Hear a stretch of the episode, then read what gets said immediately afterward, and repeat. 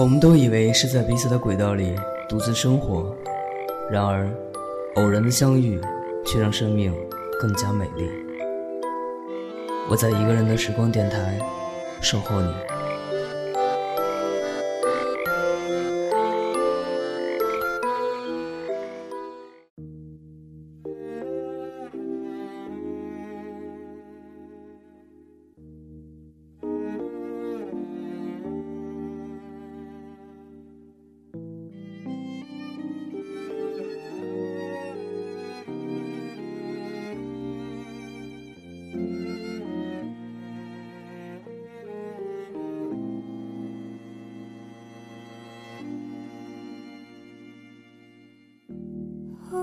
眨几次眼睛，才学会飞行。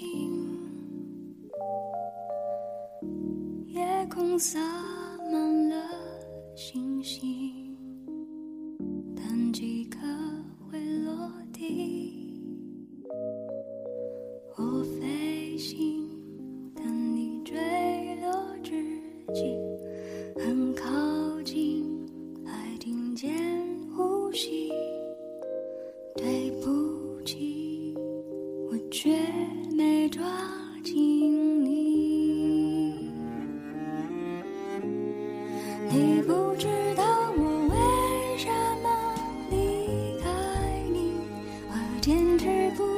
说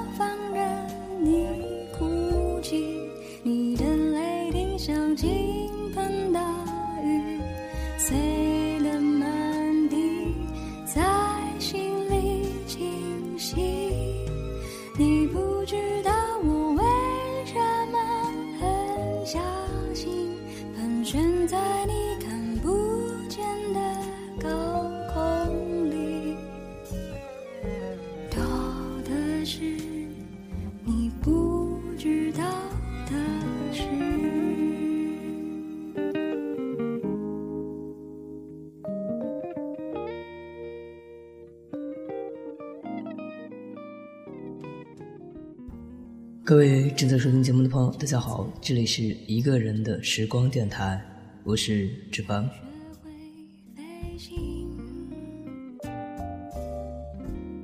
本周的专题是分享好故事。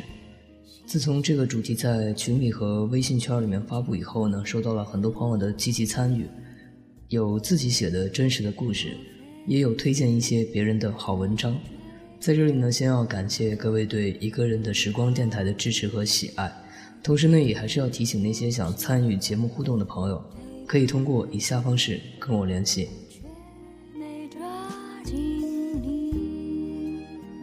我的微信号是 nj 纸凡，我的微博是一个人的时光电台，我的 QQ 群是幺七八零三零三零六。虽然我可能没办法长时间的泡在群里跟大家聊天儿但是各位的动态管理员呢会及时的跟我反馈，而我在节目中呢也会给大家做出一个回应，所以呢不要担心我收不到或者会不会看到，因为我一直都在，从未离开。今天要跟大家分享的就是来自于微信的一位名叫凝望的朋友给我发来的一封邮件。这是一个关于异地单恋的故事。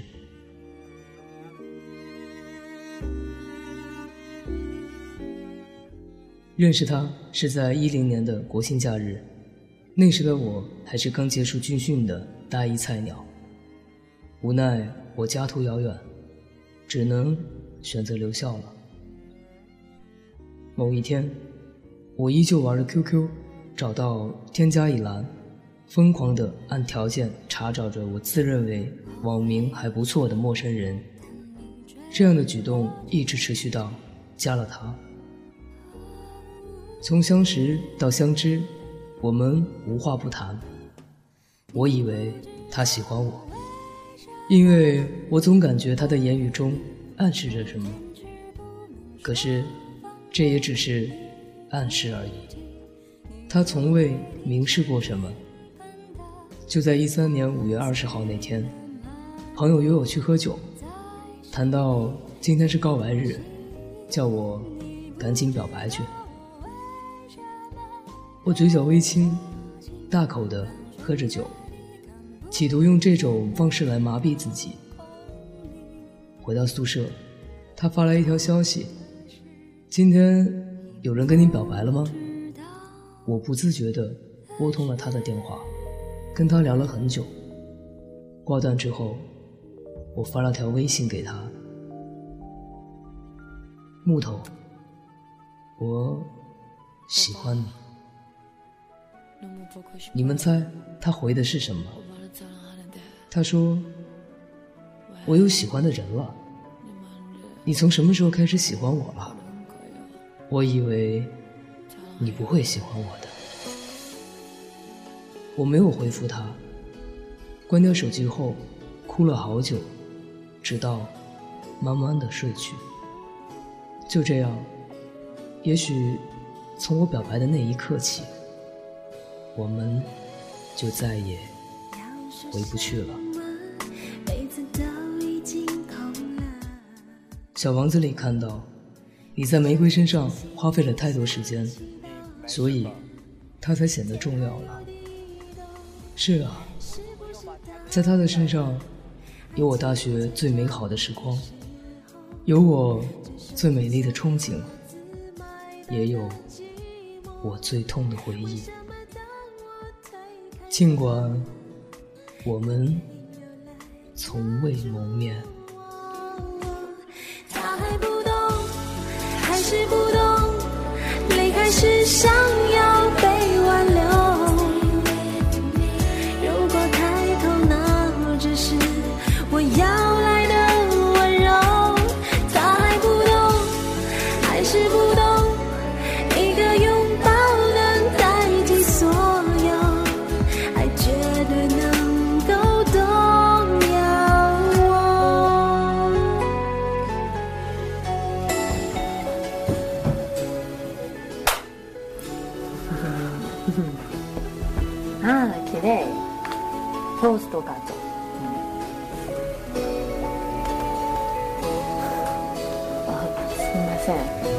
大丈夫，我们要用什么融化这一片沉默？周的冷空气。